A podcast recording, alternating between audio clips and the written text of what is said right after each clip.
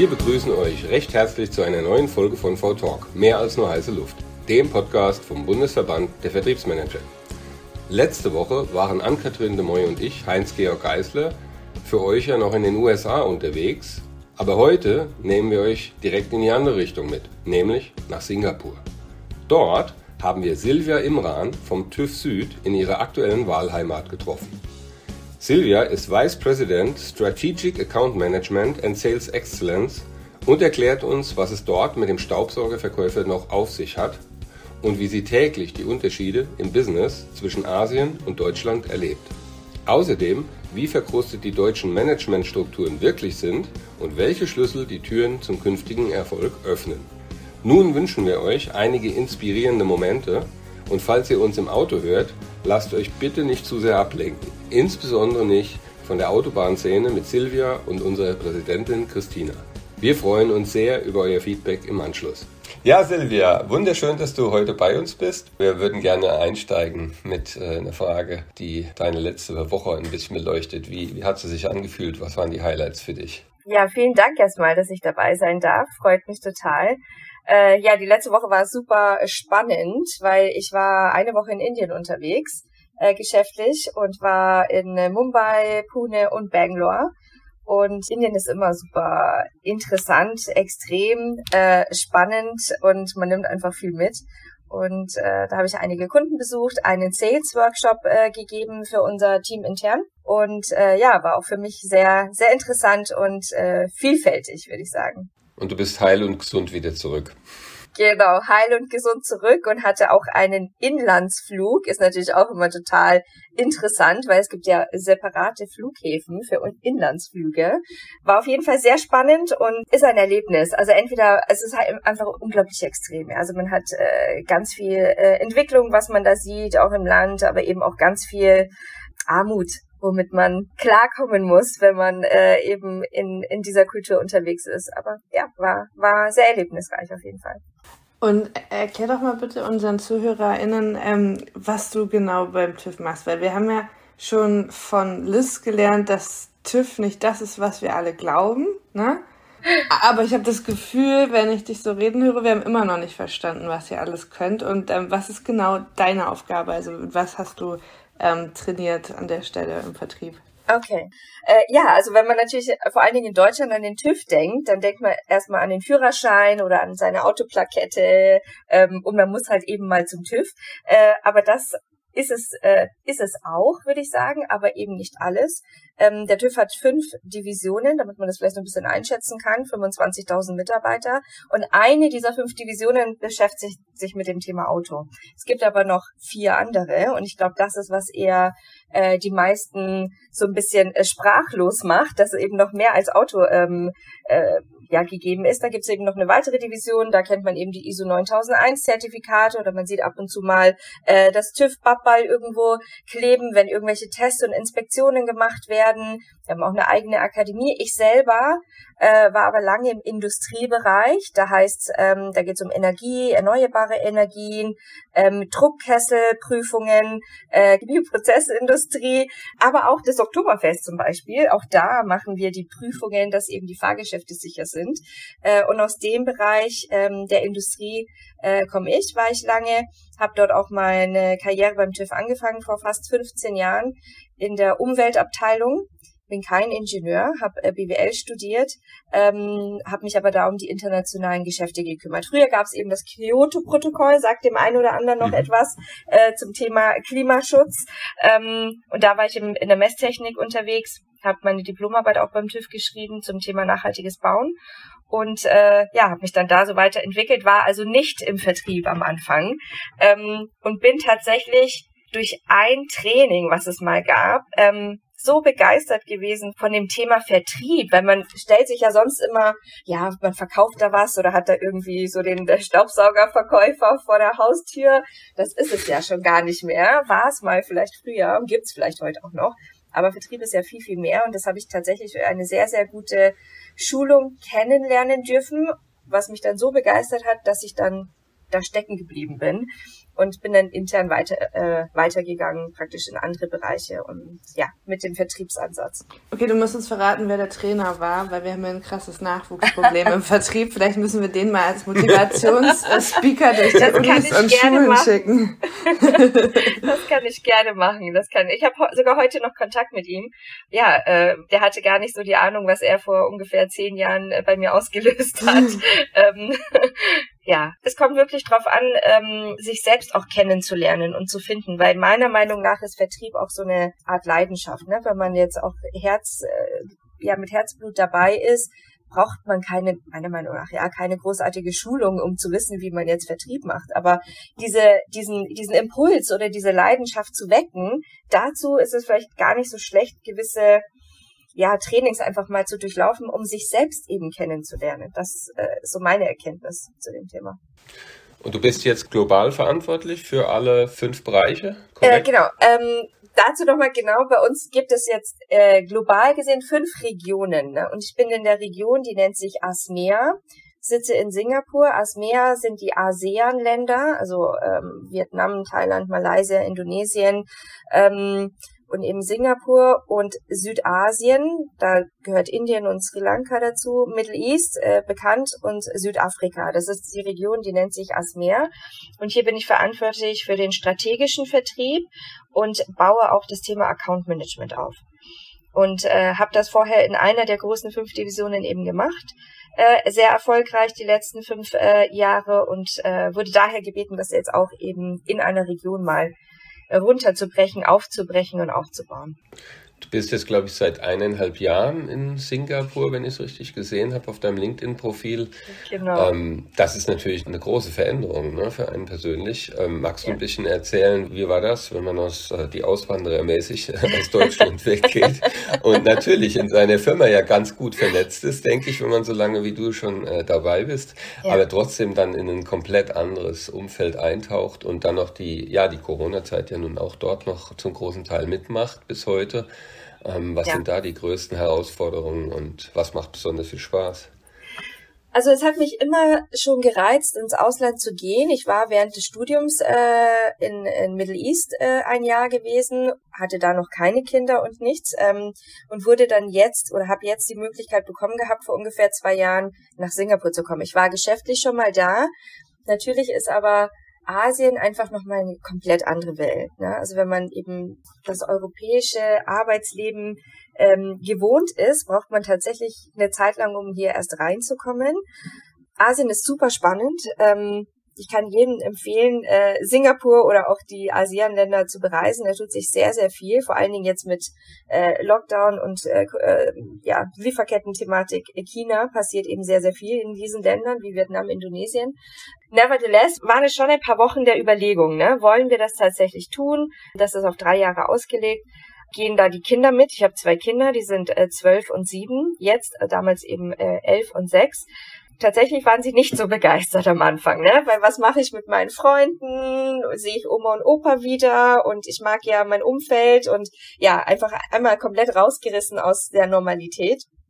Dann sind wir mitten in der Corona-Zeit, wie du schon sagtest, äh, gekommen. Das heißt, wir hatten drei Wochen Quarantäne, zu viert in einem Hotelzimmer, durften weder raus, äh, hatten keine Fenster, also wirklich wie in einem Gefängnis ja, war ein äh, schwieriger Start, dadurch, dass man eben kein Gefühl hatte. Ne? Man saß, saß in diesem Hotelzimmer, hat nach draußen geguckt und hat unglaublich viele Hochhäuser gesehen, ähm, ganz viel Grün und es hat total geregnet und man denkt sich, boah, da ist bestimmt gerade eine ganz tolle frische äh, Luft, die man jetzt äh, spüren müsste.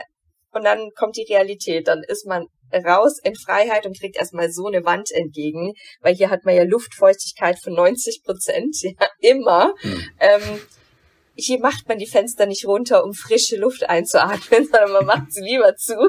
Äh, das sind auch so Sachen, an die äh, muss man sich gewöhnen. Es ist auf jeden Fall ein Riesenschritt gewesen. Wir sind jetzt gut angekommen. Natürlich hat Corona dem, dem Ganzen einfach noch ein bisschen äh, Zeit gegeben oder wir haben Zeit gebraucht, um uns zu finden. Auch die Kinder. Und arbeitstechnisch, ja, muss ich mich tatsächlich heute noch dran gewöhnen. Ne? Also ich bin sehr direkt und man spricht einfach frei raus, was man ähm, gerne machen möchte. Das ist in Asien leider nicht so der Fall. Also meiner Meinung nach bessert sich das vielleicht mit der Zeit, aber tatsächlich ist das noch ähm, sehr hierarchisch getrieben. Man äußert seine Meinung nicht unbedingt und widersprechen und kritische, kritische Dinge spricht man sowieso nicht an. da, da hätte ich noch eine kleine Anschlussfrage. Ja. Ähm, meine, meine Lebensgefährtin ist Taiwanesin und äh, lebt und arbeitet noch dort. Ja. Also klassische Fernbeziehung, würde man hier sagen. Ähm, und da ist, hat das Thema Corona äh, natürlich auch einen großen Impact. Und äh, ich war aber eigentlich in der Annahme, jetzt müssen doch die Asiaten auch so ähnlich wie wir gewohnt sein, mittlerweile vom Homeoffice aus auch zu arbeiten. Und da stelle ich dann immer fest, wenn ich jetzt persönlich einen Tag Homeoffice einschiebe und das bekommt meine Schwiegermutter in Spee mit, ähm, zumindest, dann kommt dann immer Schoban, Schoban. Das heißt, du musst doch zur Arbeit gehen. also das hat sich äh, nach meinem Empfinden dann noch nicht so richtig äh, in die Normalität äh, verfestigt wie bei uns, wobei wir ja auch einmal am Hinterherhinken sind. Aber wie ist da dein Eindruck mit dem Thema Homeoffice? Äh, das kommt, würde ich sagen, wirklich auf das Unternehmen drauf an. Wenn es ein sehr asiatisch getriebenes Unternehmen ist, ist es, glaube ich, nicht so gern gesehen. Auch, auch trotz Corona nicht gerne gesehen. Ähm, wenn das natürlich jetzt so multinationale Unternehmen sind, auch äh, europäisch äh, getrieben, vielleicht vom Management her, dann ist das tatsächlich akzeptabel. Ähm, aber immer noch nicht ganz so einfach. Also ich habe Kollegen, die ähm, sind auch während der Corona-Zeit jeden Tag ins Büro gekommen, auch wenn natürlich Risiko und alles da war. Nur als es wirklich verboten war, weil hier gibt es viele Verbote und Gebote in, in Singapur, ähm, dann hält man sich da natürlich dran. Aber soweit es wieder möglich war, waren sie da. Bei uns äh, wird das sehr flexibel gehandelt, würde ich sagen. Ja, da ist das jetzt nicht so ein Thema. Wir haben aber auch Labore. Wir haben allein in Singapur 60 Labore da geht es nicht. Also es gibt natürlich auch Bereiche, da ist Homeoffice einfach nicht möglich. Also es ist so eine Mischung, würde ich sagen. Und ähm, ich weiß nicht, ob du so weit ähm, aus dem Nähkästchen plaudern magst, aber wie ist das äh, mit den Kunden, weil du gesagt hast, du ähm, wolltest das, was du erfolg oder du bist gerade dabei, das, was du erfolgreich schon in ähm, Deutschland umgesetzt hast, auch jetzt ähm, dort umzusetzen. Wie einfach ist das wirklich auf Kundenseite oder musst du dich einmal komplett neu orientieren und äh, da auch kulturell anpassen? Also kann man das einfach so eins zu eins übernehmen, was man da jetzt bei uns für Erfahrungen gemacht hat? Ähm, tatsächlich ist aus meiner Erfahrung das äh, Netzwerken oder auch Kundenakquise hier einfacher als in Deutschland.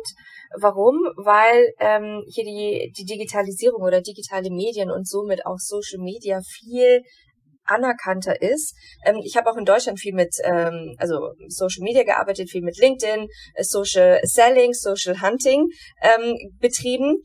Da hat es tatsächlich, war es auch sehr erfolgreich, aber das ist hier in Asien noch einfacher, würde ich sagen, mhm. ne? weil ich jetzt eben nicht nur ähm, Singapur habe, sondern eben auch Indien zum Beispiel über ähm, also die ganzen indischen Kunden, die ich betreue ähm, und auch alle praktisch from the scratch ähm, mir mein Netzwerk da aufbauen musste, war es einfacher als in Deutschland, weil man eben, wenn man jemanden über LinkedIn anschreibt, ähm, die Response viel höher ist als jetzt in Deutschland. Da ist man immer noch sehr vorsichtig. Ne? Wer ist denn das? Was möchte die Person von mir? Warum schreibt die mich jetzt an? Ähm, das ist tatsächlich hier ganz normal. Und das sehe ich als wirklich starken Vorteil hier in Asien. Da ist das Persönliche schwieriger, tatsächlich. Mhm. Da ist wirklich, ähm, wenn man sich dann irgendwo sieht, auf einer Konferenz oder Messe, ähm, da tun sich die Asiaten jetzt nicht äh, falsch verstehen, nicht verallgemeinert, aber eben aus meiner Erfahrung jetzt schwieriger mit mit ähm, Smalltalk und einfach mal aufeinander zugehen da sind, sind die Hemmungen eher größer als jetzt wirklich über die, die sozialen Medien interessanterweise. Wie verhält sich das mit dem Fachkräftemangel in, in deiner Region jetzt? Ist das auch ein ähnliches Thema wie bei uns? Und zweitens, wenn ja, das Thema Corporate Influencing ist ja gerade sehr, sehr stark am Kommen, wo dann eben die Welten zwischen HR und Vertrieb verschwimmen und auch dieselben Personen einerseits auf Lead-Generierung gehen für Produkte, andererseits aber auch für potenzielle Mitarbeitende. Ja, äh, ist ja auch ein absolut großes Thema. Für, für manche Bereiche ist es ähm, ja weniger ein Problem, aber natürlich für spezielle Themen, Elektromobilität, Nachhaltigkeit, äh, Wasserstoff, was eben gerade unsere Themen sind, die uns treiben, ähm, muss man schon suchen. Und da ist natürlich der TÜV jetzt nicht immer unbedingt das Unternehmen, wo man äh, hin möchte. Da geht man natürlich lieber zu den ganzen fancy Unternehmen. Da haben wir natürlich auch ein Thema, aber unsere HR-Welt wandelt sich gerade auch. Das merkt man sehr stark. Sie arbeiten auch viel stärker mit Stimmen aus der operativen Welt, mit äh, Interviews, mit Social Media, was vorher natürlich eine reine Stellenausschreibungsthematik war. Ne? Jetzt äh, hat man verschiedene Kampagnen und stellt eben auch ein bisschen mehr das Unternehmen vor mit den Mitarbeitern selber und ähm, neue Konzepte werden ausprobiert. Also es ist eine Veränderung da und ich glaube, die ist auch dringend notwendig, denn ähm, nicht nur im Vertrieb, sondern auch in allen anderen Bereichen. Man kann das alles nicht mehr so stark unabhängig voneinander sehen. Die Abhängigkeit und eigentlich auch das äh, Zusammenarbeiten miteinander ist heute, glaube ich, viel, viel wichtiger als vor zehn Jahren. Jetzt haben wir uns im Verband ähm, dem Thema Nachhaltigkeit verschrieben für dieses Jahr beziehungsweise für das nächste Jahr, weil wir einfach gesehen haben, oder unsere Verantwortung wahrnehmen wollen als einer der äh, höchsten Emissionstreiber in den Unternehmen nach der Produktion. Ähm, jetzt bist du ja in dem Bereich unterwegs und ähm, ich durfte die Woche auf drei Konferenzen Vorträge zu dem Thema halten und ähm, das ist spannend, dass immer wieder die Fragen kamen, ähm, ja, aber ähm, wie sinnvoll ist denn das aus Deutschland heraus zu tun, weil in den anderen Ländern, und da ging es gerade auch immer wieder mit dem Blick Richtung Asien, ähm, die kümmern sich da ja, also die interessiert das nicht.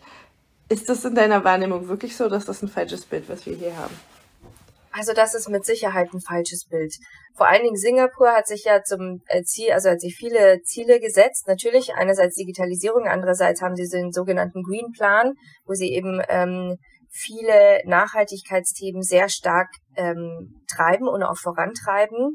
Ähm, andere asiatische Länder folgen dem. Natürlich ist das nicht auf dem Level wie in Europa. Das äh, muss man aber auch vom, vom, vom, von der kompletten Entwicklung, von der ganzen Gesellschaft sehen. Ähm, da sind viele asiatische Länder, haben auch teilweise gar nicht die Möglichkeiten, sich als erstes um Nachhaltigkeit zu kümmern, weil sie eben erstmal schauen müssen, wie kriege ich denn überhaupt meine Familie versorgt ähm, bis zum nächsten Tag. Ja, also da ist einfach nochmal ein, eine andere Gewichtung da für, für gewisse gesellschaftliche Themen auch. Aber es passiert sehr viel. Beispielsweise Indien ist ja teilweise in gewissen Bereichen auch meiner Meinung nach, wenn man durchfährt durch Mumbai oder so, mehr Riesenmüllhalden auf der Straße einfach, ne? Das sammeln sich die Müllberge. Aber, das hat mich sehr überrascht, du befindest in Indien keine Plastiktüten mehr. Schon seit, ich glaube, ein, zwei Jahren. Also die, die dürfen auch nicht verkauft werden. Wenn du da irgendwo einkaufen gehst, kriegst du dann immer diese nachhaltigen, recycelbaren äh, Tüten. Es gibt auch keine Strohhalme mehr, normalerweise, ganz, ganz wenigen Ausnahmen. Also da achten die sehr penibel drauf. Das hast du wiederum in Singapur zum Beispiel nicht, was mich dann sie wieder total überrascht. Du gehst dann einkaufen und kriegst dann wieder alles in 5000 Plastiktüten eingepackt. Das ist noch nicht so ganz für mich nachvollziehbar. Wo ist jetzt das Thema Nachhaltigkeit hin? Andererseits, ähm, wenn man jetzt das Ganze politisch betrachtet, äh, tut sich wiederum sehr viel, weil wenn ich das jetzt eben einfach bei den zwei Ländern bleibe, in Indien sehr viel Incentives auch gerade von der Regierung bereitgestellt werden zum Thema regenerative Ener Energien, dass man eben von Kohlekraftwerken wegkommt, mehr zum Thema ähm, Solar oder eben auch äh, Wasserstoff äh, oder die Dekarbonisierung als sich. Was interessant ist, natürlich wird es in der Umsetzung noch einige Jahre dauern, meiner Meinung nach, aber der Push und die Sichtbarkeit sind da. Genauso hier auch in Singapur. Hier hast du jetzt keine Green Energy Thematik. Ja, du hast keinen Wind, du hast nicht wirklich die Sonne, weil du eben doch viel auch Regen hast. Ähm, wo kriegst du die grüne Energie her? Da ist natürlich auch viel Import aus Australien zum Beispiel mit betroffen. Es tut sich viel regierungstechnisch. Ich glaube, der Eindruck, den man in Europa hat, ist, ähm, weil man natürlich Asien immer noch sehr ja gesellschaftlich oder auch von der Entwicklung her nicht so weit sieht wie ein Industrieland oder Industriekontinent jetzt in dem Fall. Ähm, es tut sich aber und der und, das ist eben das, was man unterschätzt. In Asien tut sich alles sehr sehr schnell. Also da braucht man keine zehn Runden diskutieren, äh, rumdiskutieren oder muss das in irgendwelche Foren oder Komitees noch geben und dann nochmal fünfmal alles bürokratisch äh, niederlegen. Hier wird was entschieden und ist innerhalb von zwei Wochen umgesetzt. Ne? Also die Agilität und die Schnelligkeit und die Flexibilität ist hier auf jeden Fall da. Und ich glaube auch das Nachhaltigkeitsthema ist eine wichtige Rolle, wird sich hier auch oder wird hier auch stark entwickelt, ist wahrscheinlich nur noch nicht so sichtbar, weil es eben nicht in allen Bereichen so intensiv betrieben wird, wie jetzt in Europa zum Beispiel. Ist ja aber sogar eine Vorbildfunktion, weil bei dem Thema Nachhaltigkeit sollte man ja keine fünf Runden drehen. Ne? Also da sterben wir viel ja. in Schönheit. Das stimmt, das stimmt, absolut. Wobei die Gasumlage äh, zeigt ja die Diskussion, dass wir doch auf einmal auch schnell können, wenn wir wollen. Ne? Ruckzuck quasi ins Leben gerufen und Richtig. vier Wochen später wieder abgeschafft. Das gab es früher definitiv nicht. Vielleicht Absolut. sind wir ja auf dem Weg, uns ein bisschen anzunähern. Ja. Ähm, aber zum Thema Nachhaltigkeit ist ja auch ein großes Thema für uns jetzt im Verband. Äh, mehr Frauen in den Vertrieb zu bringen. Ja. Äh, und das nachhaltig. Und das halte ich auch äh, für, für sehr, sehr wichtig, weil ich habe unheimlich gute Erfahrungen damit, wenn ich gerade auch in, in der konservativen Branche bin ich unterwegs mit Maschinenbau. Ähm, es ist unheimlich bereichernd und trägt viel bei, nicht nur zur Stimmung, sondern auch zum wirklichen Erfolg wenn wir da ein bisschen stärker noch unterwegs wären. Ich glaube, das ist aber auch ein Herzensthema von dir, richtig? Auf jeden Fall, auf jeden Fall. Ähm, also der TÜV äh, ist jetzt auch nicht unbedingt äh, sehr frauenvielfältig. Ne? Also wir haben jetzt nicht in jeder in jeder ähm, Abteilung oder sei es Managementriege, aber auch eben weil es eben ingenieursgetrieben ist, äh, übertrieben viele Frauen im Unternehmen. Ähm, ganz im Gegenteil.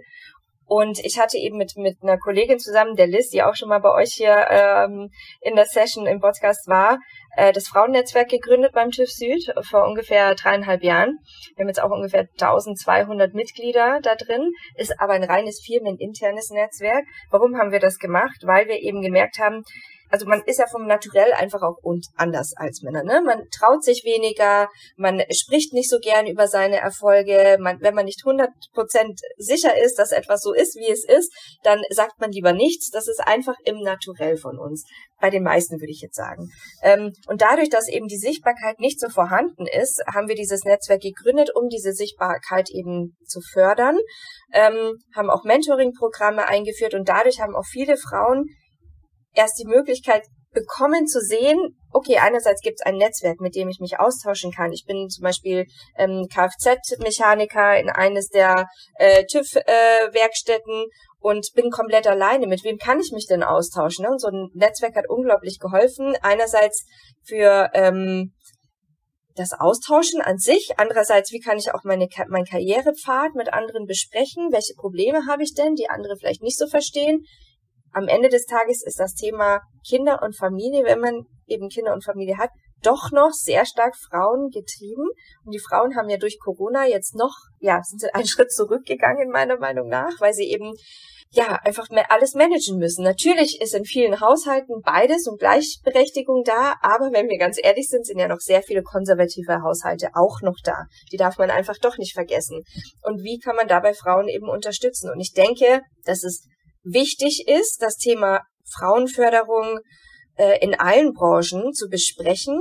Andererseits ähm, will ich kein Pinkwashing damit jetzt irgendwie unterstützen ne? oder, oder Feminismus damit unterstützen, weil das sehe ich eben nicht, sondern man sollte am Ende des Tages für das, was man leistet, genauso auch entlohnt werden oder so auch gefördert werden. Und nicht einfach nur im Sinne, das ist jetzt eine Frau und die muss man jetzt äh, unterstützen, egal ob sie es drauf hat oder nicht, äh, damit wir irgendeine Quote oder irgendwie ähm, eine Frau sichtbar machen. Das wäre der falsche Weg, meiner Meinung nach. Also man braucht schon so ein gewisses, so eine gewisse Mischung aus, wenn ich jetzt zwei Kandidaten habe und die Frau hat genau die gleichen Qualifikationen äh, wie der Mann, dann sollte man vielleicht doch überlegen, nehme ich lieber die Frau. Ja, und das mhm. ist eher der, der, das Denkproblem, was wir haben, weil wir es oft den Frauen nicht zutrauen, einerseits. Umgekehrt und andererseits, genau, weil auch die Frauen sich es selber oft nicht zutrauen. Ne? Ich glaube tatsächlich, ähm, dass wenn wir mehr aus dem Blickwinkel der Vielfältigkeit gucken, also gar nicht sagen, ich habe auch meine, äh, eine Quote Männer, eine Quote Frauen, sondern zu gucken, okay, wie kriege ich mein Team so vielfältig wie möglich,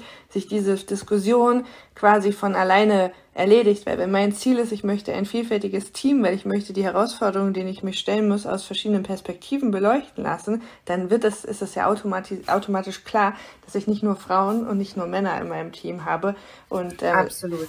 ist meine Herzensangelegenheit, der Wunsch, dass wir mehr in dieser Vielfalt denken, weil ja. dann diese ja. leidige Diskussion ähm, halt sich von alleine auf, weil wir hatten das auch schon, also ich habe die Diskussion immer mit sehr emanzipierten Männern da, ich weiß nicht, ob man das so sagen darf, wie Schorsch, der keine Unterschiede macht, der das wahrscheinlich gar nicht sieht. Also, ne, der sagt immer, hey, ich verstehe das Problem ja gar nicht. Ne? Müssen wir denn darüber noch reden? Das Thema Gendern zum Beispiel war ein Thema. Äh, und, und, und es gibt doch gar kein Problem. Nein, das ist aus deiner Perspektive ist das ja richtig, ne? weil erstens mal bist du nicht betroffen und zweitens ist für dich in deinem Kopf sind, sind ja schon, ist die Vielfalt ja schon da und sind schon alle gleich. Aber wie du sagst, ist das nicht die Realität. Ich glaube aber, also ja, ich glaube, das Thema Vielfalt muss über allem stehen.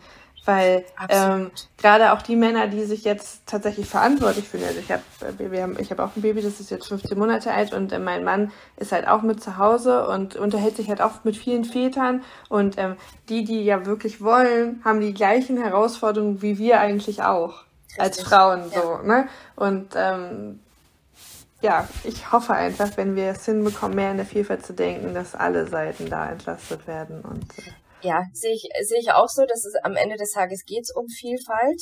Ähm, und es ist äh, in Deutschland ein größeres Problem als in Asien tatsächlich, weil man hat hier natürlich auch äh, andere Möglichkeiten. Man hat hier sogenannte Helfer, die man dann äh, bei sich zu Hause hat. Äh, ist natürlich auch jetzt nochmal ein Thema für sich, ne? Das findet der eine gut, der andere nicht. Ähm, und so hat man natürlich von Anfang an eine Unterstützung auch zu Hause, wenn es darum geht, Kinderbetreuung. Hier ist auch ein anderes Familienkonstrukt für jetzt die Locals, die hier sind. Ähm, da, da ist aber auch in Deutschland noch Nachholbedarf im Sinne von Betreuung. Wie kann ich eben flexiblere Arbeitszeiten? Und ich glaube, dazu ist Corona gar nicht so schlecht gewesen. Dass, äh, find, da, dadurch findet ein Umdenken wahrscheinlich auch statt. Andererseits ist es auch ein Generationsthema, denke ich. Ne? Wenn man jetzt mit jüngeren Generationen, so ähm, Generation Y, so wie, wie ich es jetzt bin, und dann äh, die nächsten spricht, ist Vielfaltigkeit eine Normalität.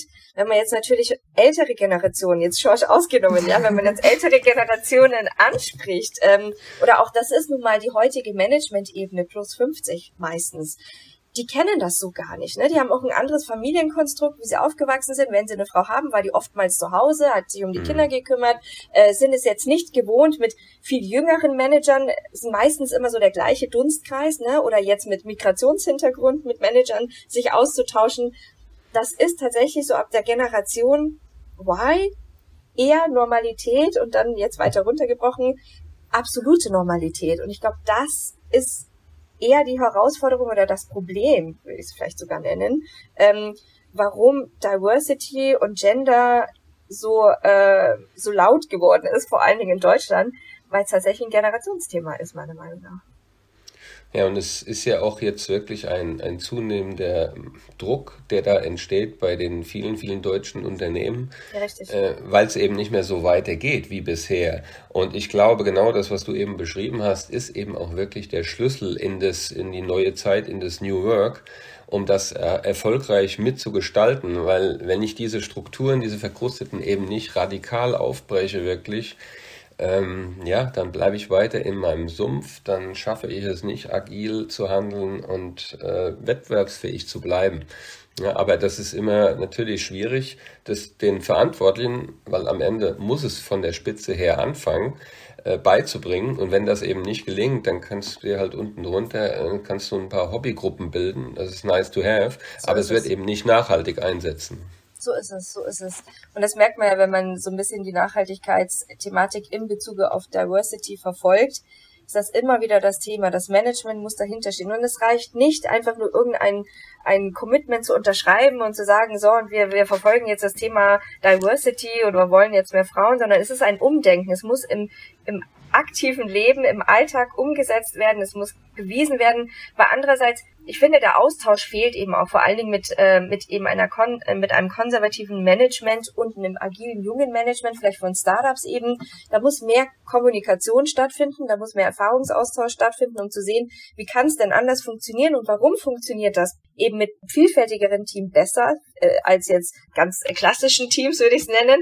Ähm, was ist, und vor allen Dingen, was man vergisst, ist der Mitarbeiter am Ende des Tages, weil der ist viel effizienter, viel produktiver, wenn er eben diese agile Welt für sich oder seine Arbeitswelt so bestimmen kann, sofern es eben möglich ist, äh, und flexibel gestalten kann, weil er dann seine Arbeit, er oder sie eben die Arbeit dann auch gerne macht und nicht einfach nur, ich muss jetzt von acht bis vier da sitzen und meine, meine Berichte fertig schreiben und das äh, Mitdenken ist dann ausgeschaltet. Was ich spannend finde, ist auch nochmal der Aspekt des Generationsproblems. Mhm weil ich beobachte, oder das, was ich beobachte bei den, jetzt nennen wir sie mal ähm, alten weißen Männern, ist ja tatsächlich das Thema Ego. Ne? Das steht ja über allem so. Und wenn ich mir mal ähm, die jüngeren Generationen angucke, ähm, die meisten jetzt voll Schubladen denken, die haben es halt die, die, die sind auch bereit, mal ähm, einen Schritt zurückzugehen und auch mal andere zu Wort kommen zu lassen. Ich weiß, du bist ausgeschlossen, ne? du teilst deine Bühne. Bonus.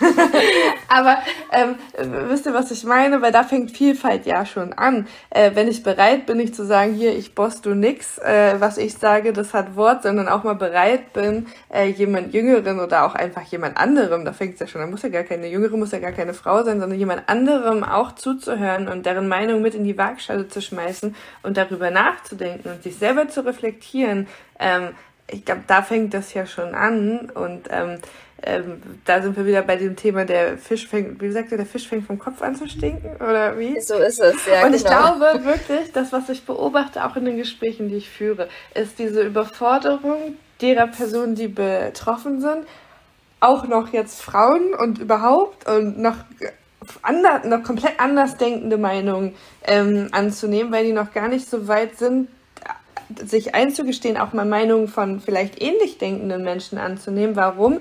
Weil sie gelernt haben, da auch stark zu sein und nicht, nicht zu sagen, ich habe einen Fehler gemacht und nicht zu sagen, oh, da habe ich mich jetzt vergaloppiert. Ähm, wie oft hört man das von Politikern? Ähm, ja, nee, die kann jetzt ihren Kurs nicht mehr ändern. Ja, aber warum denn nicht? Ich meine, das sind auch nur Menschen. Wieso darf die, darf die oder er nicht sagen, scheiße, habe ich falsch eingeschätzt, ich war noch nie in der Situation, die Erfahrung habe ich nicht gemacht, ich gehe mal zwei, drei Schritte zurück.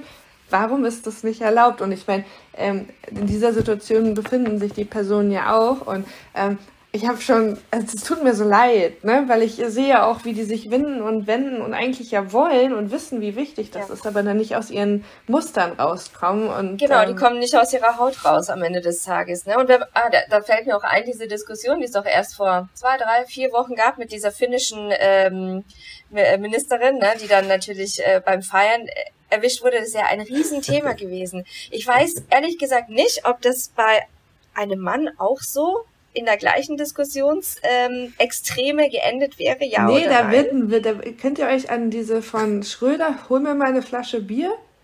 Das hat die ganze Nation gefeiert. Also da, da wurde sogar noch ein, ein Wiesenhit draus gemacht. So, der wurde ja, genau. So, und ja. das, da war ja auch beim Feiern auf dem Wiesen, glaube ich, sogar auch. Ne? Also nee, ja. würde, nicht, würde nicht gemacht werden. Der würde noch Nein, dafür gefeiert.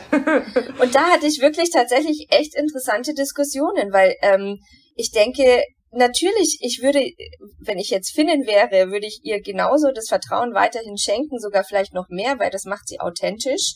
Ähm, sie ist auch nur ein Mensch und das gehört zum Leben dazu. Man sollte, ich finde, Politiker oder Staatsoberhäupte, die eben immer so verbissen, so konservativ, sorry, mit so einem Stock im Arsch durch die Welt rennen, möchte ich eigentlich gar nicht meine Zukunft oder auch die Zukunft meiner Kinder identifizieren. Ne? Ich möchte, dass das eher ein freies Denken ist. Ich will jetzt nicht in irgendeine Richtung ähm, mich jetzt äh, drücken, sondern ich möchte einfach damit nur klare, freie Meinungsäußerungen darstellen. Und damit verbinden wir ja Freiheit. Das sind ja die Werte Europas. Und daher ist es für mich umso schockierender, dass das so ein Thema ist. Hier in Asien ist es tatsächlich nochmal ein anderes Thema. Ne? Da ist noch sehr stark Disziplin und Ordnung und ähm, Hörigkeit äh, einfach vorausgesetzt und auch in denen so drin.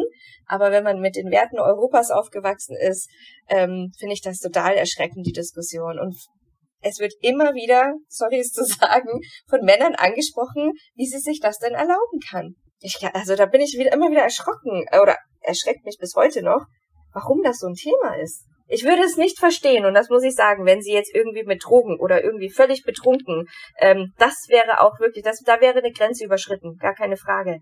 Aber einfach mal feiern und sich beim Tanzen und Trinken äh, da filmen zu lassen, oder aus Versehen und dann ging es irgendwie in die Öff Öffentlichkeit, so what? Mein klares Gefühl ist, wir, wir sind auf dem Weg, wir sind zwar noch am Anfang relativ, aber wir sind auf einem guten Weg in Deutschland, eben diesen neuen Geist in die Unternehmen zu tragen und da entsteht eine Sogwirkung und die wird in die Gesellschaft überschwappen. Ich bin da eigentlich wirklich sehr zuversichtlich, weil die Schmerzen eben jetzt groß genug sind für die Unternehmen, nicht mehr so weitermachen zu können wie bisher und für die weißen alten äh, toxischen Männer.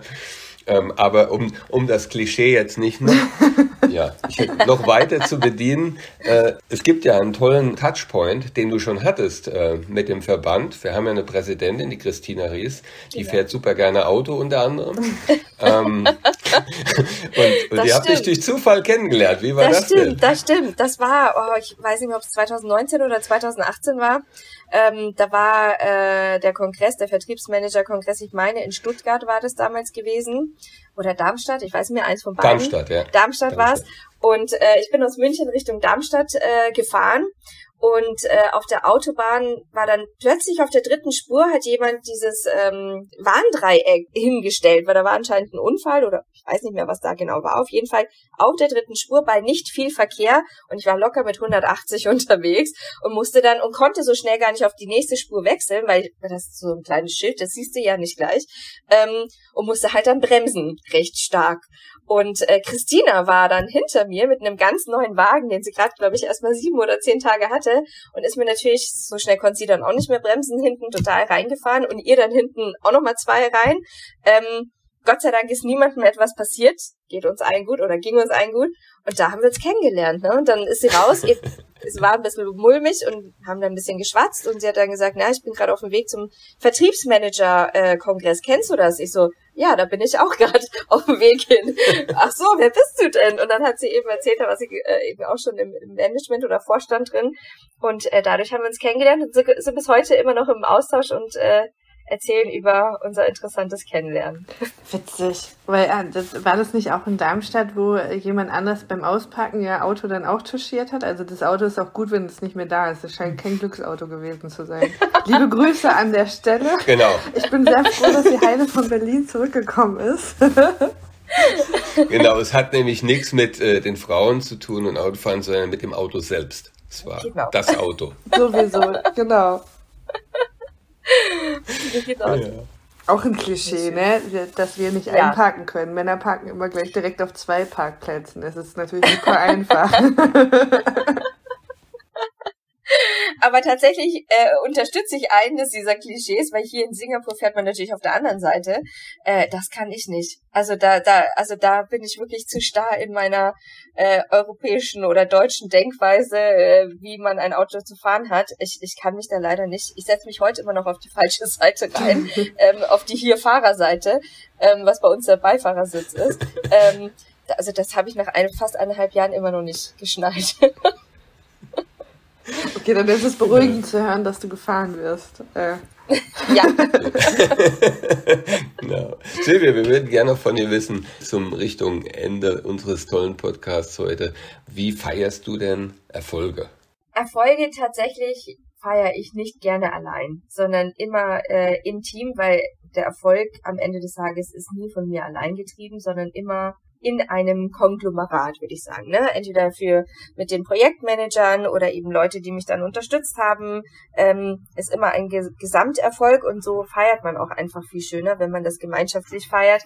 Wenn es möglich ist und wenn Corona eben jetzt äh, nicht da gewesen wäre, haben wir auch in der Vergangenheit ein paar größere Projekte gewinnen können, wo die ich maßgeblich getrieben habe. Und wir versuchen dann schon einfach mal im Team essen zu gehen oder auch ähm, mittags dann, wenn es abends nicht geht, mittags was äh, zu essen oder machen uns da eine schöne kleine Feierrunde dann im Büro. Und ich glaube, es ist wichtig, auch über Erfolge zu sprechen, sie kundzutun, äh, sie auch zu äh, zelebrieren sofern möglich. Das, das gibt einem die Kraft und Motivation für, für die nächsten Erfolge. Und Herausforderungen. Und Herausforderungen, natürlich. Ähm, wenn, unsere wenn unsere Zuhörer und ZuhörerInnen sagen, sie haben Bock, noch mehr über dich und deine Arbeit zu erfahren, sie Lust haben, sich mit dir zu vernetzen, auszutauschen, vielleicht auch was über euer Netzwerk zu erfahren, wie ihr das implementiert habt, ähm, wo und wie dürfen die sich dann bei dir melden? Jederzeit gerne. Ähm, über LinkedIn findet man mich, da kann man mich immer gerne kontaktieren. Ansonsten auch gern äh, per E-Mail. Also ihr habt ja meine Daten, da habe ich gar kein Problem mit, bin da offen für und freue mich über jeden Kontakt und äh, Austausch dazu. Sehr schön. Oh, dann danke, Super, dass du da warst. Gerne, gerne. Ja. ja, ganz lieben Dank euch auch nochmal. Äh, hat total viel Spaß gemacht und äh, ja, ich freue mich auf das, was jetzt noch kommt. Und du bist trotzdem herzlich willkommen bei uns im Verband. Ne? Wir sind mittlerweile auch äh, über die Ländergrenzen hinaus, äh, haben wir Mitglieder und freuen uns, äh, auch deine Perspektive mitzunehmen. Und ich glaube, dass es auch viele unserer äh, Mitglieder ähm, nicht, für die nicht uninteressant ist, die vielleicht tatsächlich gerade überlegen, ins Ausland zu gehen und oder aber auch schon sind, ähm, da auch die Austauschmöglichkeiten zu haben. Also total gerne. Ich habe erst dieses Jahr ein, äh, einen Verband äh, hier willkommen heißen dürfen für das Thema Elektromobilität und äh, Ladeinfrastruktur. Mit denen hatte ich die letzten Jahre das in Europa gemacht und die haben jetzt einfach mal Go Asia äh, betrieben und hatten jetzt ihre erste Veranstaltung äh, vor ungefähr drei, vier Wochen hier bei uns mit uns zusammen.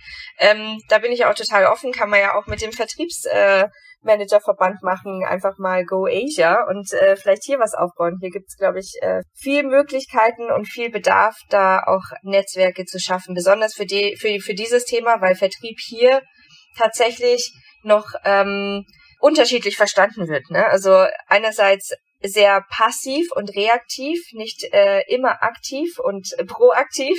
Ähm, und da ist, glaube ich, ein Austausch über die Ländergrenzen auch aus, aus asiatischer Sicht äh, sicherlich spannend. Ich wäre sehr gerne dabei, so viel kann ich sagen.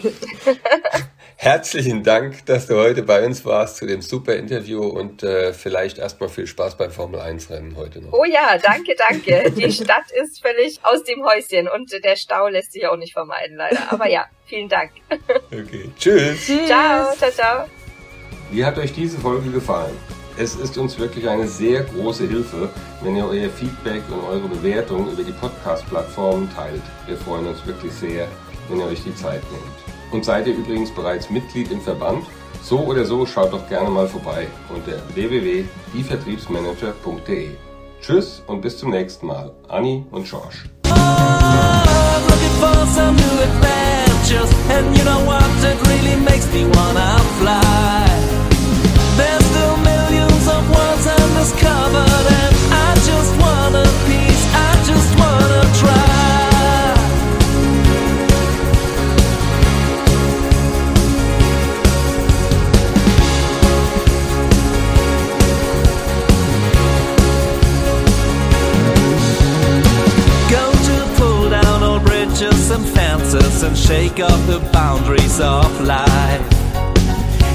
Just what I need to meet my expenses. I'm ready for the big surprise. Surely end up in new constellations, which I've never pictured before. Soon get chased by my own expectations, but still.